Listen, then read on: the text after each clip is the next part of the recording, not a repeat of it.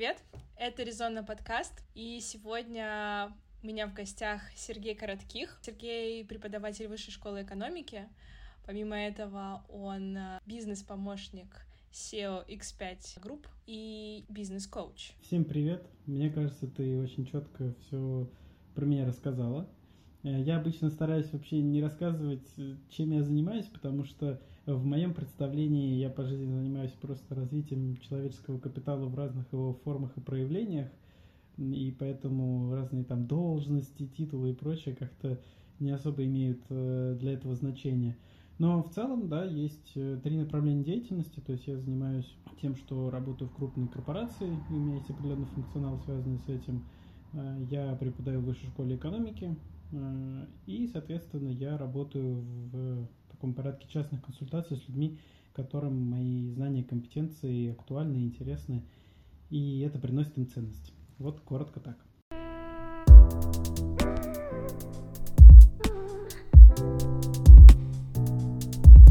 Мой первый вопрос. Как вышка помогла в построении карьеры?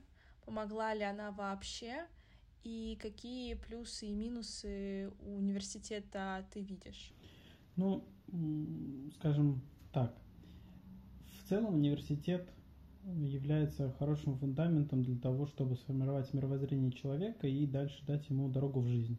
Поэтому в некотором смысле уровень университета, его там, местоположение, да, то есть город, э, люди, которые в нем учатся, то есть твое окружение, они оставляют очень большой след и дальше помогают по жизни двигаться.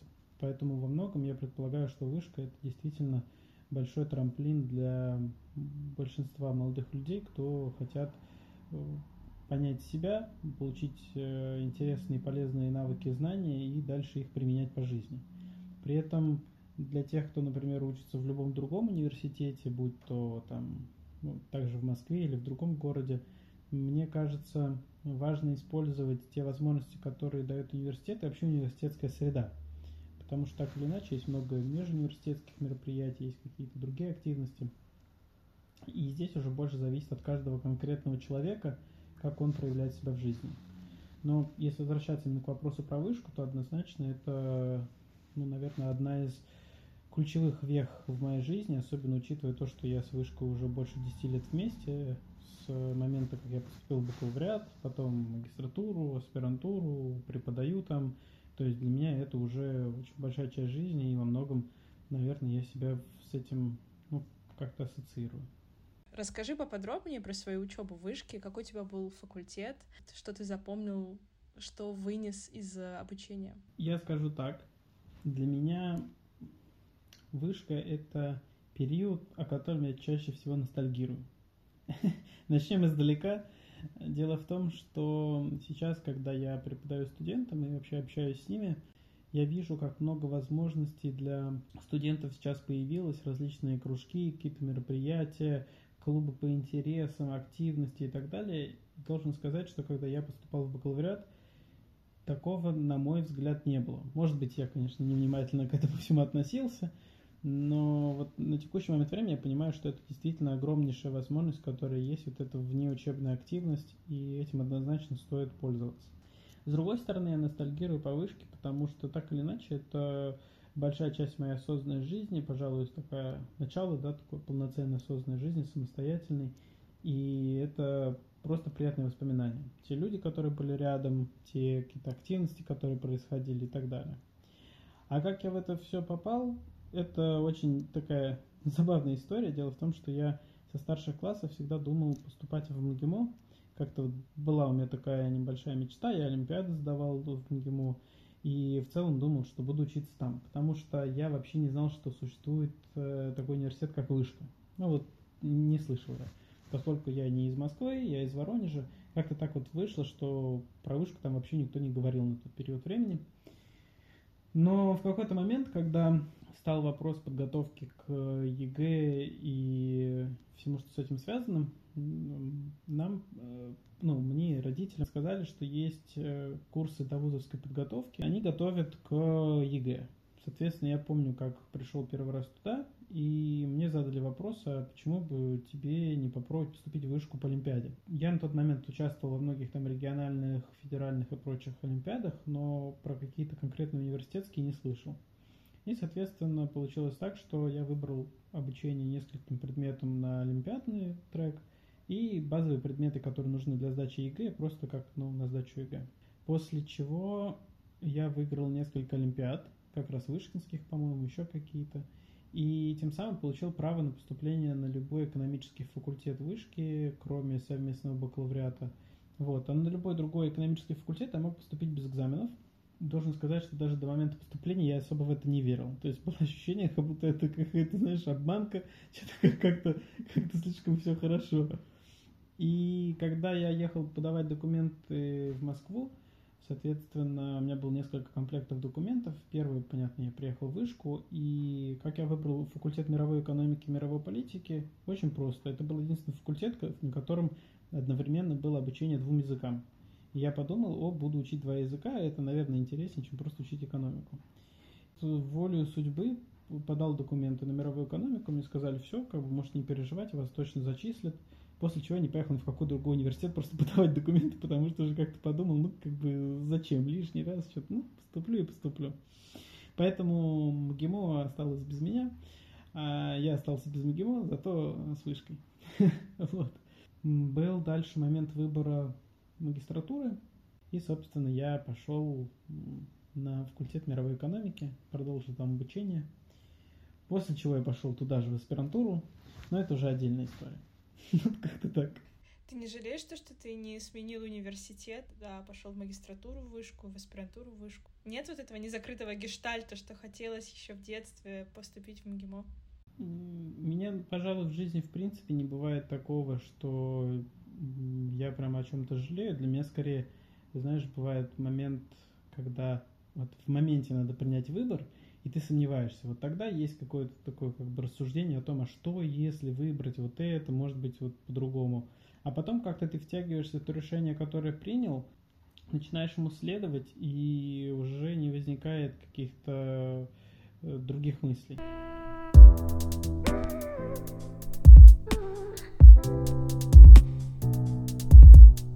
Первая твоя стажировка была уже в магистратуре. Ты пошел в Макинзи, а, в большую тройку.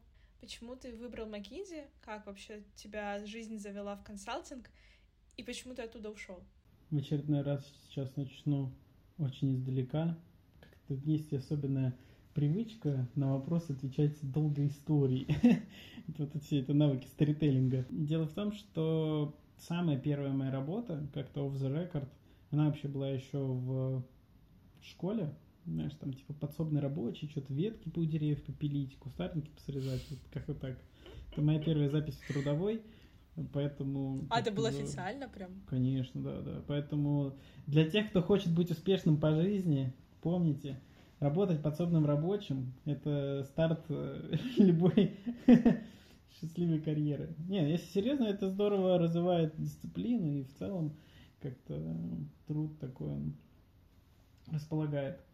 А, если уже говорить более серьезно, то в университетские годы я начинал с э, некоторым степени волонтерства, а дальше просто по мере того, как я проявлял свои различные навыки и качества, меня руководители там, этих проектов приглашали уже в какие-то следующие их, э, ну, скажем так, инициативы, уже в роли там, младших сотрудников и так далее. Потом в какой-то период времени мы с моим другом сидели и размышляли о том, а вот какое будущее мы для себя видим. И мой друг, поскольку на тот момент уже работал в консалтинге, и в принципе у него был более такой обширный профессиональный опыт именно международного плана, он предложил мне составить то, что сейчас называется майнд-карта, да, там дерево гипотез и так далее. И мы расписали различные треки, как можно по жизни развиваться. Я помню, у нас было несколько основных стримов. Это все, что связано с наукой и академической жизнью, то, что связано с госсектором, то, что связано с бизнесом, с консалтингом и так далее. И вот когда мы составили все это дерево возможностей, расписав все возможные отрасли, компании, лидеров, которые там есть и так далее, я задал ему один вопрос. Ну, я, в принципе, по жизни задаю в основном один вопрос. Какое решение самое лучшее? Вот я, я не люблю каких-то компромиссных историй. Вот там, если что-то нужно сделать, нужно взять лучшие для этого инструменты, применить их и, соответственно, получить результат. Вот, и я говорю, слушай, Олег, а как ты считаешь, какой э, ну, выбор, какая организация, компания самая лучшая от всех? Он говорит, ну, самая лучшая из всех – это McKinsey. Я такой, понятно. Все, цель взял, цель принял. И, соответственно, дальше как-то магическим образом получилось так, что они набирали на тот момент э, ребят на стажировку.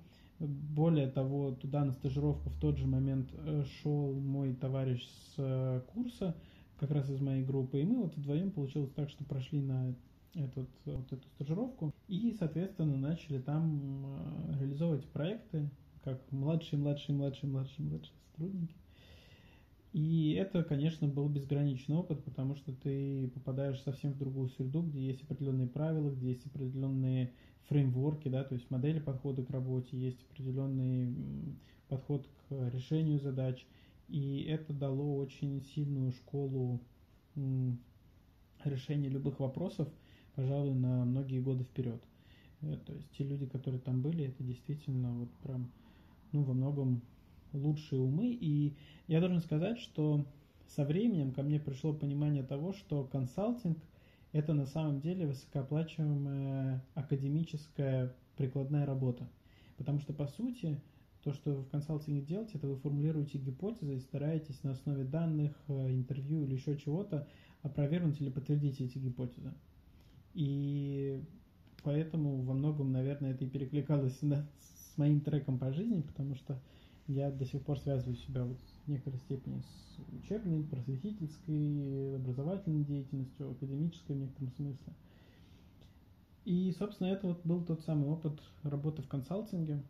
По мере, соответственно, там моего развития увеличивалось и расширялись возможности внутри проектов. В общем, я очень благодарен тому жизненному этапу. Какая отрасль у тебя была в McKinsey, чем ты занимался? Там их было несколько, потому что во многом, как-то в консалтинге, да, есть э, направления, связанные с конкретной отраслевой спецификой, а есть э, такое общее направление generalist. У меня, получается, было несколько проектов, но самые такие яркие, запоминающиеся для меня, это работа над оптимизацией э, деятельности различных медицинских учреждений по стране. Это работа над agile трансформацией Сбера – такой довольно большой публичный проект. Ну, наверное, вот это самые такие яркие какие-то инициативы, потому что в них и мне было интересно вовлекаться, я видел реальную ценность, которая вот прямо в моменте происходит. Проекты, которые, например, были связаны больше там с металлургией, майнингом, э, oil and gas, они чуть меньше давали мне какой-то эмоциональной, наверное, удовлетворенности, потому что все равно их было сложно оценить, несмотря на то, что это реальный бизнес, да, физический, но из-за того, что ты, например, не находишься на производстве, или ты даже в моменте не можешь увидеть, как тайная рекомендация реализуется, то как-то мне вот это ну, немного было некомфортно, наверное, э, просто работать с табличкой в Excel. Что самое главное ты вынес из работы в McKinsey? Какой опыт ты получил, которому ты до сих пор благодарен? Я думаю, самый главный опыт я получил из тех ошибок, которые там наделал. И одна из самых ярких ошибок была в том, что когда буквально одном из самых первых проектов мне руководитель дал задачу там, посчитать какую-то метрику, и я начал считать, я помню, я день ее считал, второй день начал считать уже с привлечением коллег, на третий день, ну, сейчас я, конечно, утрирую, но, условно говоря, на третий день уже всем офисом решал эту задачу, и в итоге мне менеджер звонит и говорит, слушай, ну что там как? И я такой, ну, сейчас я почти досчитал. Он говорит, ну, слушай, если не получается, то так и скажи, как бы мы-то ждем. И в этот момент я понял, что, во-первых, не у всех задач должно быть решение, потому что той задачи, по-моему, так решения никто и не нашел. Чем раньше я об этом бы сказал, тем было бы лучше. Но вот э, какой-то мой перфекционизм, он помешал это сделать. И во многом, наверное, с тех пор у меня есть очень важное правило по жизни, это такой принцип Паретта – что 20% усилий дают 80% результата. И должен признаться, что несмотря на вот какой-то такой особенности тяги к перфекционизму, который у меня в некоторой степени есть, вот с того момента я э, стараюсь придерживаться правила, что вот сделал как бы основную часть, получил основной результат, дальше уже можно это там делегировать или передать тому человеку, кому будет интересно именно докрутить, взять, что называется, проект на поддержку, но дальше уже самому э, заниматься чем-то другим, вот тем, что соответствует там, внутренним ценностям. Э, поэтому меня вот, например, сейчас часто бывает э, досадует, когда нужно вот докрутить какие-то очень мелкие детали, которые на самом деле на финальный результат практически не оказывают никакого значения. Вот. Но это моя особенность, да, мировоззрение, там, психики или еще чего-то. Вот. Но это тот опыт, который я тогда получил. То есть нужно не бояться коммуницировать с людьми и говорить о том, что что-то идет не так. Да, в том числе, в том числе говорить, что что-то идет не так. И при этом еще важно, вот, пожалуй, такой второй урок, который я вынес, но это, наверное, еще из университета и, может быть, в целом по жизни, это то, что очень важно выполнять формальности, которые есть. Вот есть задача сдать эссе там до 23 часов вечера такого-то числа плохо оно сделано, хорошо сделано, там, не знаю, еще как-то. Просто возьми, сдай. Потому что зачастую выполнение формальностей, оно как раз и дает те самые 80% результата.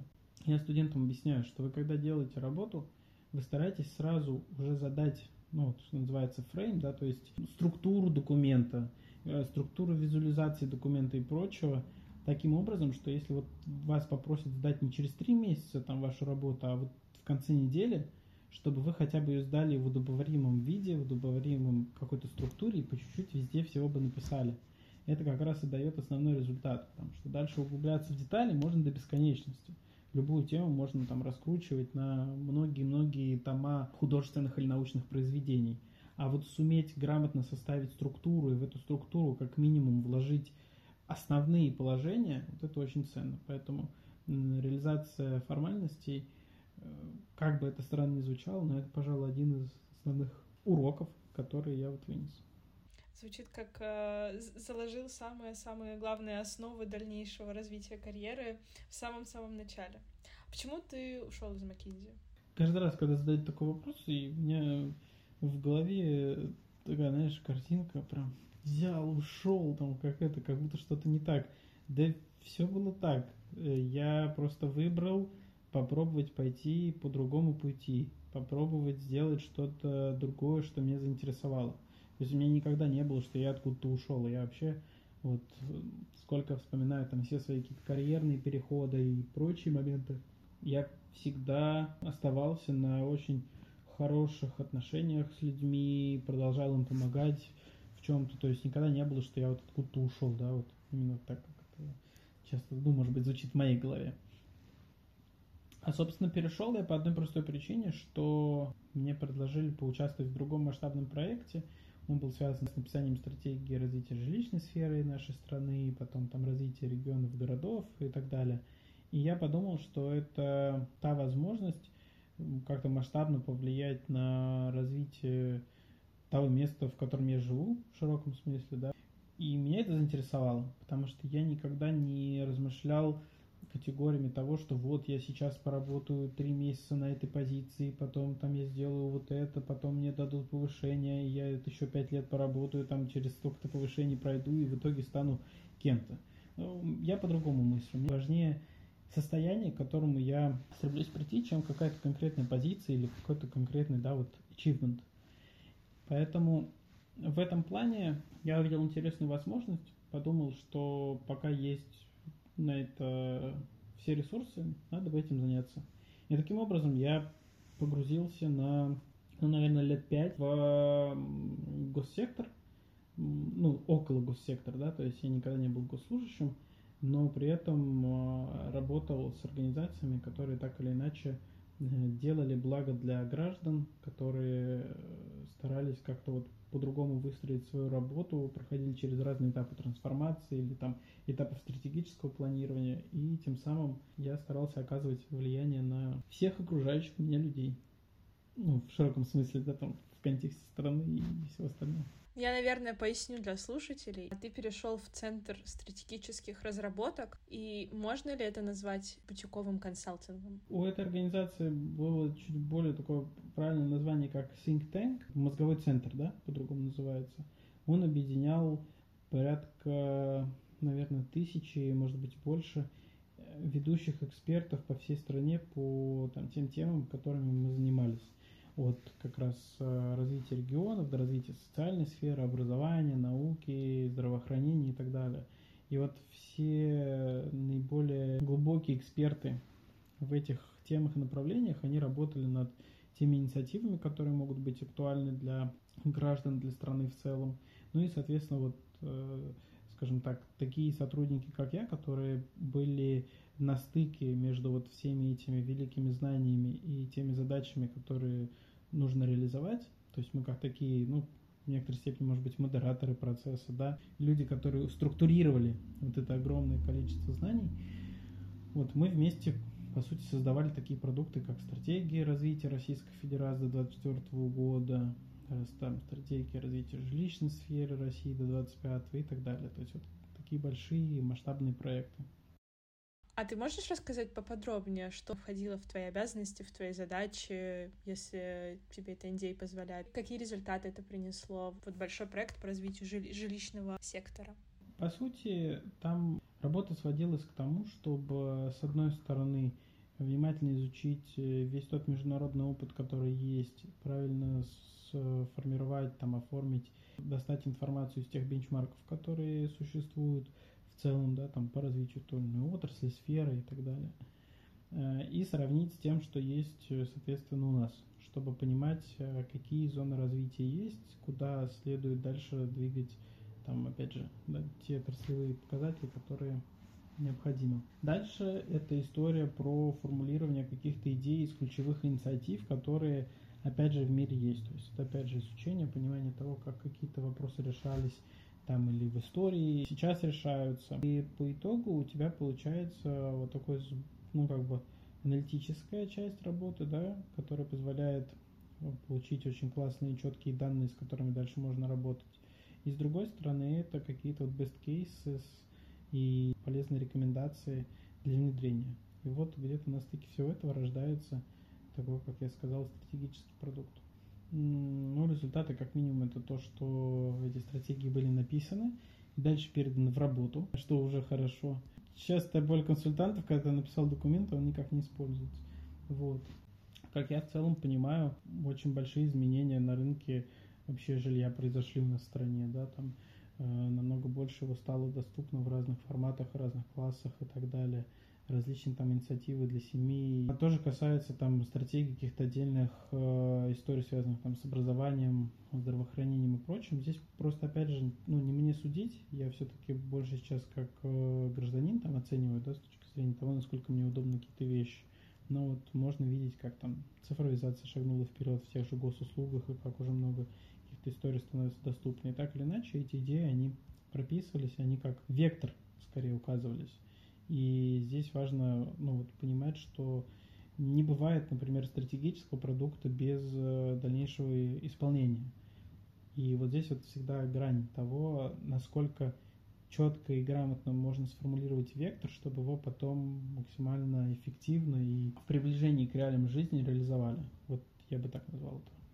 После международной такой глобальной консалтинговой компании, как McKinsey, ты перешел в около государств российский think tank. Почувствовал ли ты разницу? Разницу в подходе к ведению проектов, бизнеса в целом? Коллеги, может быть, абсолютно другие люди тебя окружали? Можно ответ, ответ разделить на несколько моментов. Первое, мне кажется, что мне всегда с коллегами очень сильно везло. В том плане, что мне реально очень сложно даже вот попробовать оценить что когда-то в жизни у меня были коллеги, которые там были, не знаю, необразованные, какие-то, может быть, некультурные, неэтичные там, или оставляли желать лучше. Вот такого вообще не припомню. То есть все люди, кто так или иначе со мной работали, они всегда были очень образованные, очень интеллигентные и в смысле поведения, и в смысле вот intelligent, да. В этом плане я, пожалуй, не заметил каких-то серьезных изменений. Сам формат работы, рабочие рутины, да, скорее они были немного другие, но это уже, знаешь, как корпоративная культура, она в каждой организации своя, и не бывает там плохой или хороший.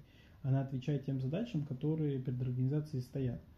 Вот. Поэтому, наверное, это вот какое-то единственное различие было, э, потому что все-таки в, ну, в моем понимании в think tank организации есть чуть больше творческого подхода с точки зрения и времени, и ну, как бы инициатив и форматов того, как ты можешь позволить себе в рамках чуть большего времени, да, это сделать.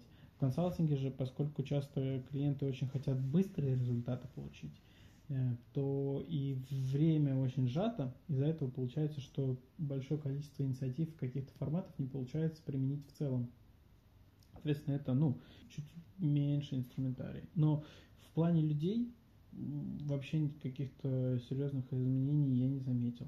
Но опять же надо понимать, что в ЦСР это были ведущие профессора лучших там вузов страны, какие-то эксперты, каждый в своей отрасли и прочее. То есть это ну, уровень людей очень высокий. Поэтому в этом плане я считаю, что мне очень повезло быть в таком окружении и через него расти, понимать ну, какие-то ориентиры для себя в жизни, наверное. Дальше на твоем карьерном пути появился КПМГ. Большая четверка. Это тоже была попытка попробовать себя просто в чем-то новом, в новом проекте, потому что тебя он заинтересовал? Или там были какие-то а, другие intentions скрыты за этим? Ну, наверное, стоит добавить немного минутки юмора в наш выпуск подкаста и сказать, что э, Серега уже к тому моменту жизни, будучи все равно столь юным, но уже просветлился настолько, что решил дауншифтнуться, осознал путь э, как-то путь к реке, да, или путь идущего к реке, вот это вот все, да, и тем самым э, решил побольше настроить work-life balance, но потом ошибся, понял, что в любом консалтинге путь work-life balance не существует, и поэтому в итоге что-то сделал еще, например, ушел в диджейнг. Да нет, э, дело совсем не в этом. Я во многом пошел в КПМГ, потому что тот проект, на который меня звали, он носил международный характер, и, по сути, ну, я был хорошо знаком с руководителем проекта, и этому человеку нужна была просто моя конкретная сфокусированная помощь по ряду направлений. Были инициативы, связанные с развитием человеческого капитала для концепции стратегии там, развития Узбекистана – и поскольку я как человек, в том числе там сферы образования, уже имеющий на тот момент определенный опыт, как минимум, да, вот международной аналитики, понимание там бенчмарков, понимание особенностей развития там этих отраслей, все, что связано с культурой, экологией, туризмом в том числе, то, соответственно, этот блок работы я взял на себя, ну и там часть по развитию макроэкономической модели, потому что, ну что же, не зря я все-таки на факультете мировой экономики учился. И для меня это был конкретный проект, с очень четкими показателями того, к чему нужно было прийти, как эту работу нужно было построить, и во многом я для себя считаю это очень успешный опыт. Я вот могу сказать, что весь мой путь становления меня как профессионала, это все просто потому, что я шел по своим интересам, вот какой-то внутренней интуиции. То есть я понимал, мне интересно вот это реализовать, вот это. Меня особо никогда не привлекали там э, какие-то, знаешь, названия позиций или там финансовая составляющая вопроса. То есть мне было интересно делать конкретные шаги. Безусловно, да, там есть как бы объективные факторы того, что мне хочется больше обучаться, мне хочется какие-то новые навыки получать. Для этого нужно инвестировать в обучение, поэтому там я стараюсь, да, там, условно говоря, каждый год или там какой-то промежуток времени увеличиваться в доходе, просто чтобы иметь возможность реинвестировать это в те активности, которые ну, дают мне лучшее понимание жизни в целом. Но вот именно там ставить себе задачу построить суперэффективную карьеру, чтобы как можно быстрее заработать себе на Феррари и прочее, нет, это, это меня не мотивирует. То есть, получается, тебя мотивируют нематериальные вещи? Материально меня тоже мотивируют. Если кто-то хочет поддержать э, мою активность, вы можете записаться ко мне на частные консультации, э, там, обозначу вам стоимость, все дела. Можете просто мне деньги перевести, ну как бы минутка юмора. Э, но если серьезно, то да, мне кажется, любой человек, он все равно рано или поздно устает от просто впечатлений в жизни. То есть, да, ты можешь каждый день ездить там в новую страну, ты можешь каждый месяц отдыхать на море, можешь еще что-то делать, но в какой-то момент времени даже это тебе надоест, и у тебя встанет вопрос, а что я хочу делать. И для меня весь мой, как это модно называть, карьерный путь, вся моя активность, это всегда было поиском себя и своего места в мире, чтобы понять, а вот какое место мое, э, какую ценность э, жизни хочет, чтобы я как бы вот принес, и как это сделать наиболее эффективным образом. Удивительным образом я недавно размышлял, что моя магистрская диссертация и в целом там, ну, большая часть академических работ у меня лежит в плоскости работ, посвященным глобальным цепочкам стоимости. То есть это Global Value Chains, это вот истории про то, что есть этап R&D продукта, Research and Development, потом это инженерный дизайн, потом это производство, маркетинг, продажи, обслуживание и так далее. И у каждого из этих этапов есть своя маржинальность, есть свои особенности. И вот я в какой-то момент понял, что в жизни человека важно также понять, а к какому этапу вот этого цикла ты относишь, какие результаты своей деятельности ты в этот мир можешь при привносить, и что будет наиболее эффективно от тебя. Вот там твой мозг, он больше заточен на то, чтобы придумывать какие-то решения или на то, чтобы их грамотно доносить до других людей. Твой мозг заточен на то, чтобы делать открытия или аккумулировать уже имеющиеся знания и их как-то передавать людям и так далее. И когда вот ты находишь свое место в мире, а во многом это происходит только путем опыта, различных ошибок где-то и так далее, тогда ты просто лучше себя чувствуешь, понимаешь, что ты хочешь делать и получаешь больше радости от жизни. Я бы так это назвал. Такая минутка философии. Звучит, как будто бы тебе неинтересно класть кирпичи, тебе интересно строить храм. Наверное, да, в большей степени там мой профиль личности, да, качество они говорят о том, что у меня хорошо получается формировать вот такие архитектурные решения, как, по идее, должно выглядеть тайная система, как она должна взаимодействовать, работать, как все элементы должны быть связаны. И есть и люди, которым интересно это руками уже дальше выстраивать более кропотливо, да, именно вот как процесс. С другой стороны, бывает так, что, во-первых, и для архитектуры важно погрузиться в процесс, как, как происходит эта стройка. И иногда просто самому хочется что-то построить. Ну, это нормально, переключение деятельности.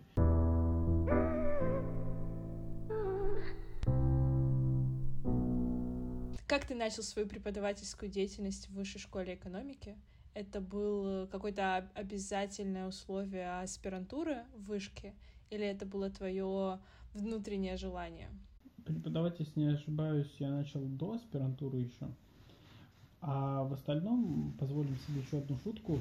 Парам-парам-пам, как докатился человек такой успешный, у которого в жизни все есть, там, все дела, до того, чтобы преподавать в университете, да? Шутка. Кто так кто так, кто так подумает, то очень сильно ошибается. На самом деле, я никогда не думал о том, что я буду преподавателем. Я даже представить такого не мог. Когда я был студентом, я иногда смотрел на преподавателей и думал, ведь они же могут заниматься чем-то другим, чем-то более интересным, масштабным, прибыльным, еще как-то.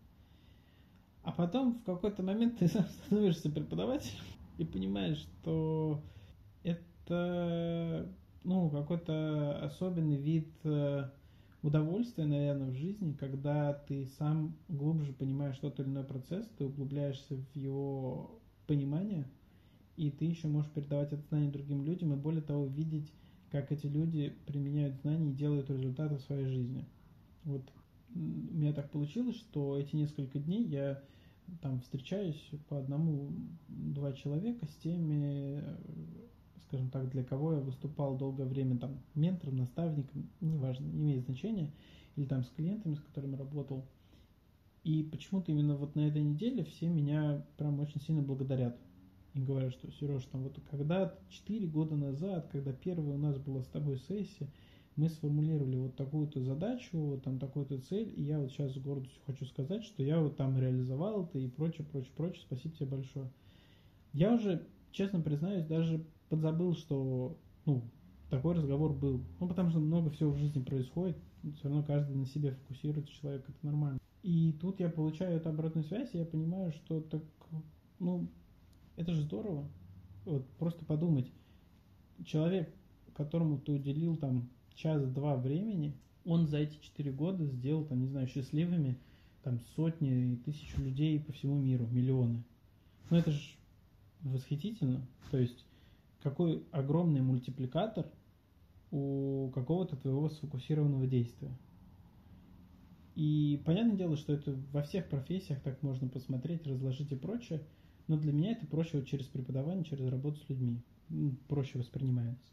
Ну и плюс мне самому интересно, любопытно. Поэтому я с большой радостью принял предложение от вышки преподавать. Более того, я так понимаю, что там за эти несколько лет много хороших результатов получилось в этом направлении достичь. И ну, вот в новый учебный год, который скоро начнется, я уже вхожу как там автор-преподаватель трех авторских курсов.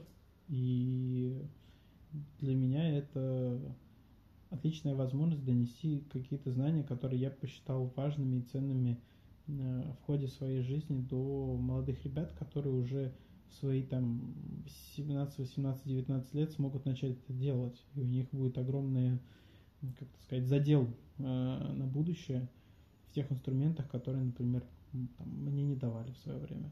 Что за курсы, расскажи поподробнее. Это для магистратуры, для бакалавриата? У меня есть бакалавриат и магистратура. В бакалавриате это пространственная организация мировой экономики на английском языке. То есть то, как мировая экономика устроена, какие там есть основные в ней аспекты, моменты, факторы, ресурс, как все это взаимосвязано и как это работает. А, второй курс, э, сейчас точно не помню его название, потому что в этом году только будем его делать но он связан с национальными различными там деловыми культурами, корпоративными культурами и прочим. То есть, по сути, понимание того, как культура влияет на многие аспекты бизнесовые и, в принципе, жизни людей. И третий курс, который я преподаю уже в магистратуре в рамках НИСа, это, по сути, разработка MVP решений, то есть Minimal Viable Product, минимально жизнеспособный продукт. По сути, ребята приходят в сентябре просто на предмет. Я прошу их сформулировать идеи бизнесов, которые они хотели бы реализовать.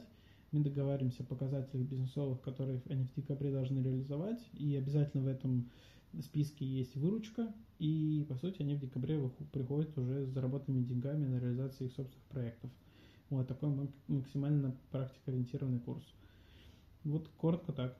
Мне захотелось пойти в магистратуру. Добро пожаловать. Я не знаю, говорили мы это или нет. Сергей был моим преподавателем в бакалавриате в высшей школе экономики. Мне всегда очень нравились эти семинары, посвященные каким-то фреймворкам, бизнесу. Это были самые прикладные семинары, которые, мне кажется, у меня были в курсе бакалавриата. И Сергей на данный момент дважды лучший преподаватель высшей школы экономики. А вот, соответственно, вопрос, как ты думаешь, почему ты получаешь такой положительный фидбэк от студентов? В чем э, секрет? Почему все студенты так, так э, отзываются о твоих семинарах? Я думаю, здесь основной фактор — это вовлеченность и как раз ценность, про которую мы говорили. То есть я для себя понимаю, что мне очень ценно постараться донести до своих студентов — какие-то моменты, которые сделают их жизнь ярче, лучше, интереснее, полезнее и так далее. И я вовлекаюсь в это.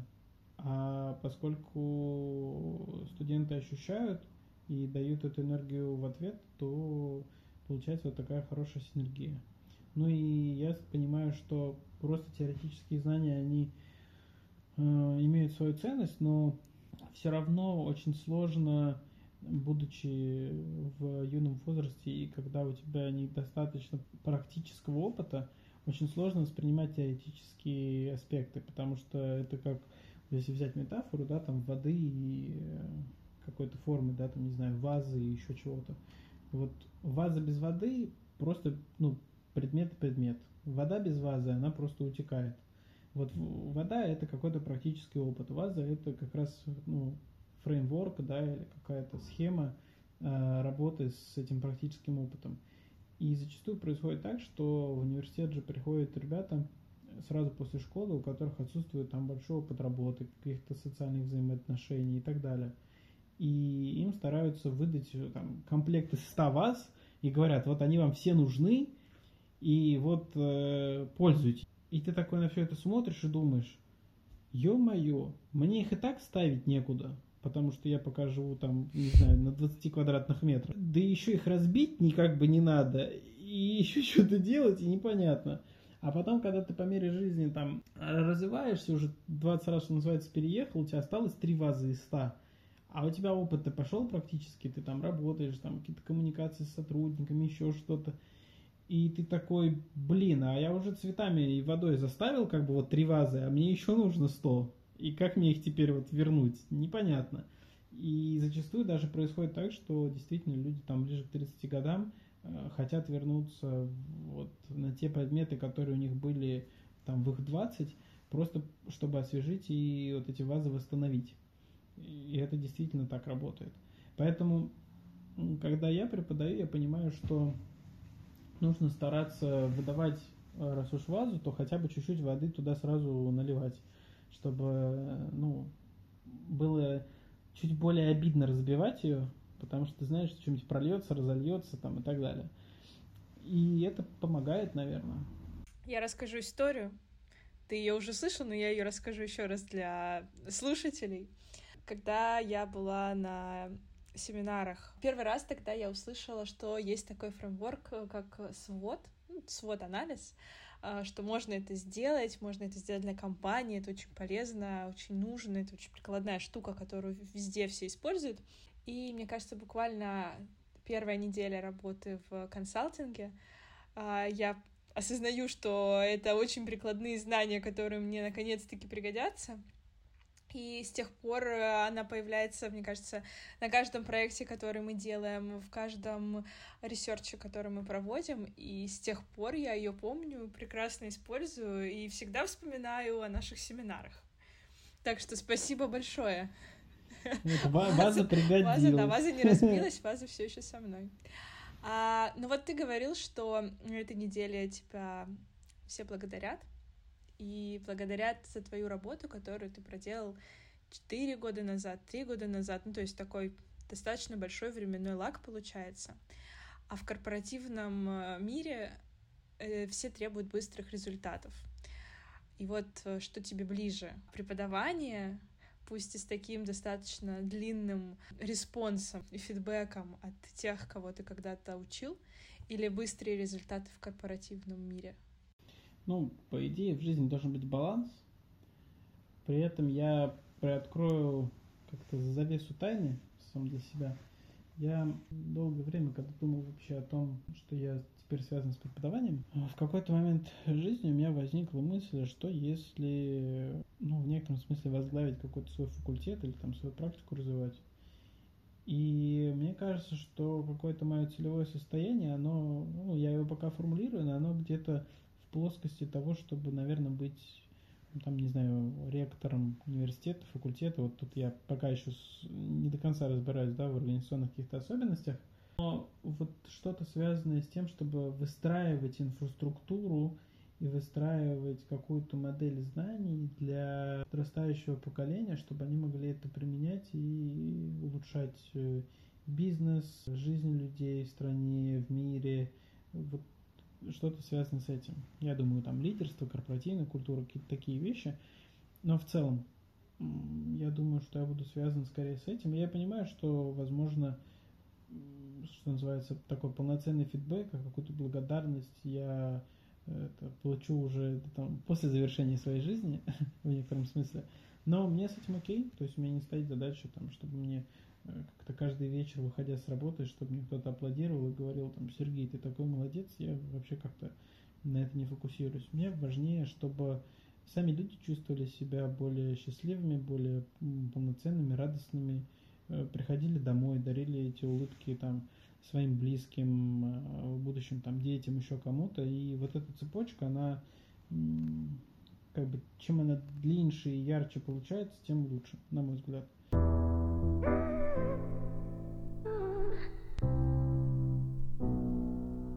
Сейчас ты а, бизнес-помощник SEO X5 Retail Group. Расскажи, в чем заключается твоя деятельность? Ну, здесь вступают, э, как это сказать, документы характера NDA, э, поэтому Поэтому здесь мы оставим интригу, но если так исходить из этимологии слова, то в целом это все, что связано с решением бизнес-задач руководителя. Во многом это э, коммуникация со своими там, коллегами, подчиненными, партнерами и так далее. Это ну, анализ изучения тех материалов, которые есть, э, правильное, скажем так, выделение основных э, моментов во всех этих материалах, где-то, может быть, формулирование каких-то инициатив, идей и так далее. То есть это вот такая организационная, операционная, интеллектуально стратегическая роль. Ну, по крайней мере, я так это интерпретирую. Возможно, у кого-то другой есть опыт на аналогичных историях.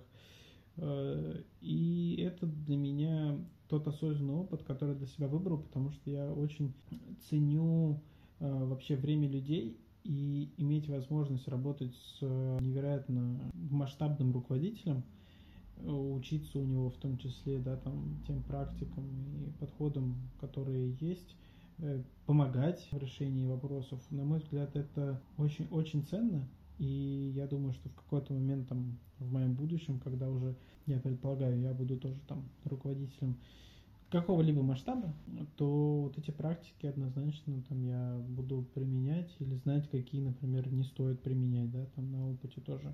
Я бы хотела затронуть еще одну сферу твоей деятельности, это коучинг. Помимо преподавания, помимо работы в X5, ты еще и коуч. Расскажи, как ты вообще понял, что тебе это интересно? Это пошло от работы с человеческим капиталом. Это оттуда корни? Я думаю, что корни, может быть, даже еще раньше я всегда задавал себе вопросы того, как устроен этот мир, как устроены люди, их взаимоотношения. Я пробовал разные подходы к стратегированию, да, там, планированию и всему, что с этим связано. Поэтому в какой-то момент у меня накопилась очень большая такая внутренняя база знаний, которой захотелось делиться с людьми. Потом я в какой-то момент узнал, что есть такие инструменты, как раз как коучинг, э, работа там с целеполаганием и все, что с этим связано. И опять же, там коучинг, наставничество и, там тренерство это очень разные по своему функционалу задачи. Сейчас не будем углубляться в то, в чем там разница между ними. Но по сути в каждом из этих форматов я в зависимости от потребностей людей работаю и вот приношу там ту ценность, которую от меня ожидают получить. При этом в плане коучинга, соответственно, я прошел международное образование, получил там, международную сертификацию, осознанно понимаю, в чем особенности там, этого подхода, почему не, не все консультации, не все подходы, не все общения можно назвать коучингом и зачем вообще это нужно. Во многом, да, это просто из моей природы пошло. Мне просто это было очень интересно, любопытно, я сам, э, скажем так, получал помощь таких специалистов, поэтому как-то оно гармонично все лежит. А в чем вообще заключается твоя value add как коуча? Кто целевая аудитория? То есть это может быть какой-то владелец крупного бизнеса с миллионным оборотом, или это может быть начинающий стартапер. Как вот ты для себя определяешь, кому ты можешь быть полезен? И здесь э, зависит от запроса человека. То есть я в целом не выделяю там из разряда вот там тебе я буду помогать, тебе не буду. То есть так не работает. Если человек, у него есть запрос, значит, ну, по какой-то причине жизнь хочет, чтобы сегодня я ему подсказал там решение на этот ряд вопросов, которые есть. Если смотреть уже ретроспективно, какие люди обычно ко мне обращаются – то обращаются чаще всего люди по э, вопросам бизнеса, по вопросам структурирования и масштабирования бизнеса. То есть это обычно вот э, миллион долларов годового оборота, ну то есть это порядка там 100 миллионов рублей. И там есть определенные особенности в части корпоративной культуры, в части как раз дальнейшего роста организации, которые я хорошо чувствую, понимаю, я их сам проживал и в роли руководителя, и в роли э, там, э, сотрудника, и в роли внешнего фасилитатора. И поэтому я понимаю, как сделать так, чтобы помочь руководителю чуть изменить призму видения своего бизнеса, как э, все более эффективно настроить, как выстроить структуру, там, как поработать с командой и кратно масштабироваться уже там, к большим результатам. Поэтому, пожалуй, ко мне да, обращаются владельцы там, бизнесов, руководители, руководители там, высшего среднего звена. Но бывает часто и просто приходят люди, у кого есть там вопросы, скажем так, связанные, ну, отчасти с личной жизнью, там, какими-то увлечениями, целями и прочим. А как вообще проходит сессия? Как этот процесс выстроен? Ну, как я сказал, сессии бывают разные, да, то есть если мы говорим там про чистый коучинг, есть определенные подходы, если мы говорим там про уже какие-то более такие э, менторско наставнический подход там чуть по-другому, но в целом я рекомендую проводить консультации не чаще, чем раз в две недели, чтобы было время осознать получаемую информацию и прожить новый опыт. Соответственно, сессия в идеале длится где-то час, час 15, из которых 15 минут на разгон, 15 минут на завершение, ну и основная часть где-то 45 минут, потому что все, что свыше 45 минут, это уже дальше идет заговаривание реальных вопросов и той ценности, которую человек для себя получил. Ну, так устроен мозг. И, по сути, внутри каждой сессии есть конкретный запрос, с которым человек приходит, то есть есть какой-то вопрос, который он хочет для себя решить. Дальше мы его уточняем, что на самом деле он под этим имеет в виду. И когда уже понятно, с чем работаем, скажем так, с объектом исследования, то дальше применяются различные подходы к тому, чтобы ну, как-то скорректировать, может быть, призму видения, может быть, расширить понимание интересующего вопроса, может быть, там еще что-то с ним сделать. Тут уже профессиональный диалог, который еще на там, ближайшие много-много-много часов. Как ты думаешь, достаточно ли получить просто образование в этом направлении? Или у тебя, как у коуча, как у ментора, у наставника, должен быть соответствующий опыт, лидерские качества, эмоциональный интеллект, который позволит тебе направлять людей в нужное русло? Ну, я считаю, что обучение в целом это хорошая база. Во многом эта база уже хорошо ложится, когда ты провел несколько частных консультаций, как ты по интуиции чувствуешь, потому что ну, тогда у тебя есть опыт, который как раз помогает это образование как-то применить сразу, да, уже на, э, на деланные ошибки. И дальше интересный момент – Э, мне кажется, люди часто идеализируют, что чтобы быть коучем там кому-то, ты должен разбираться в этой теме. Во-первых, коучинг в широком смысле, он не предполагает твоей профессиональной экспертизы. Это вообще нейтральное мнение со стороны, то есть ты выступаешь зеркалом для клиента.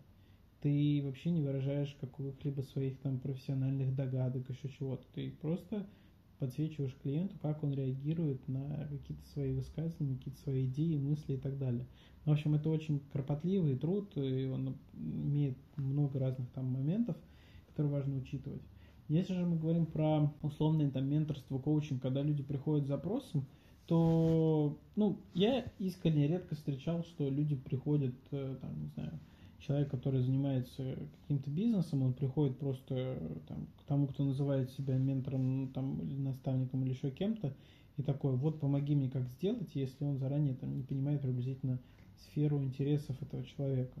Ну, мне кажется, это странно. То есть я вот, например, просто так вряд ли бы пошел к человеку, который просто себя как-то назвал. То есть я как минимум о нем слышал, знаю, что он там что-то делал, реализовывал, занимался и так далее.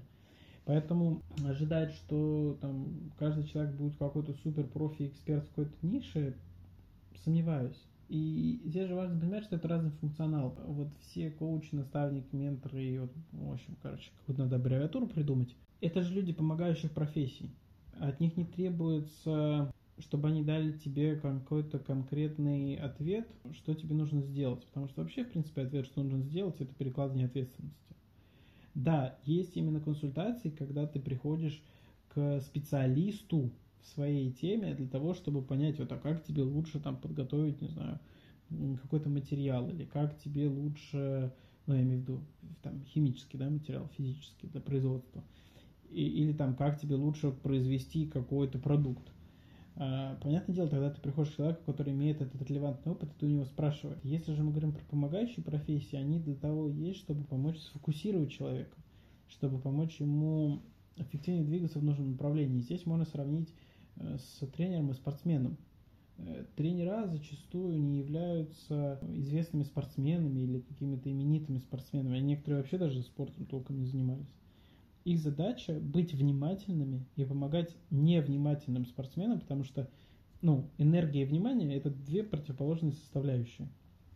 Когда у тебя много энергии, у тебя мало внимания, потому что тебя распирает, ты хочешь что-то делать. А когда у тебя много внимания, то у тебя мало энергии, потому что все уходит вот в фокус – И спортсмены это люди очень энергичные, они постоянно что-то делают. Но если ты делаешь что-то неэффективно, то и результата не будет. И задача тренера как раз увидеть со стороны и помочь тебе скорректировать какие-то действия, чтобы они приводили к лучшему результату. Тот же самый объем энергии, но дает другой результат. И нужно ли требовать от тренера, чтобы он тоже пробежал вместе со спортсменом там за, не знаю, 8 секунд 100 метровку? Ну, наверное, это глупо, потому что это разные задачи. Поэтому я считаю, что не стоит идеализировать. Да, понятно, что тренер по вольной борьбе, скорее всего, не так будет эффективен для тренера по бегу, но здесь уже как раз вот специфика и добавляется. Но мне кажется, любой человек вполне на просто как-то common sense, да, на рациональных началах может для себя определить, а какой тренер ему больше подходит, а какой меньше.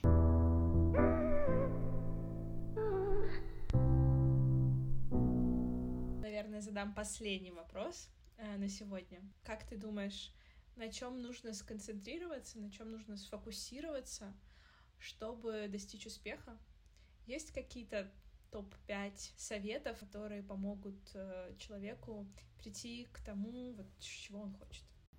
И тут надо поставить звук сверчков. Первое – это понять, что для тебя успех. Но ты не сможешь это сделать без понимания, кто ты и какое твое место в этом мире. Поэтому шаг ноль – это понять, кто ты и какое твое место в этом мире. Шаг номер один – сформулировать, что для тебя является успехом. Шаг номер два – это формулировать какую-то точку в далеком будущем, там, условно говоря, через 50 лет, которая будет являться наилучшим результатом, проявлением твоего успеха. Шаг номер четыре – это декомпозировать из будущего в сегодняшний день, какие шаги нужно сделать, то есть, условно говоря, что нужно сделать через 50 лет, что нужно сделать через 49 лет, чтобы прийти к тому, что ты сказал в 50, что нужно сделать в 48, чтобы прийти к тому, что в 49, чтобы прийти в 50 лет и так далее – то есть как бы к сегодняшнему дню понять, какие действия сегодня тебе нужно делать. И шаг номер пять – это просто делать. Просто делать, когда-то корректироваться, когда-то давать себе время отдохнуть и отпускать вообще фокус. Ведь успех, он во многом в том, в каком состоянии ты находишься. И что очень важно, вот в пункте номер один, да, там сформулировать, что такое успех – пункте номер два сформулировать, да, какое-то проявление успеха, я рекомендую это формулировать не через там сколько денег у тебя на счету еще что-то, а через состояние. То есть как ты себя ощущаешь. Какой твой идеальный день через там 50 лет. Не знаю, ты проснулся где? В доме, в квартире, в каком-то просто природном месте, не знаю, там в отеле. Что ты делаешь? какие твои действия, как ты взаимодействуешь с людьми, как ты выглядишь, как ты проявляешь себя. То есть это какое-то состояние, в котором ты находишься. И дальше пробовать это состояние проживать уже сегодня, по чуть-чуть, по чуть-чуть, понимая, а вот на самом деле не хочу я в доме проснуться, хочу проснуться вот там-то. Или наоборот, не хочу просыпаться в квартире, хочу проснуться в доме. Ну, то есть какие-то такие моменты, которые позволят тебе прийти к нужному состоянию в будущем, и по сути это и будет, наверное, твой успех. Спасибо большое. Спасибо большое, что согласился принять участие, рассказать. Спасибо, что всем этим поделился. И спасибо большое всем э, слушателям, что дослушали этот подкаст до конца. Это был резонно. Увидимся с вами в новых выпусках. Пока!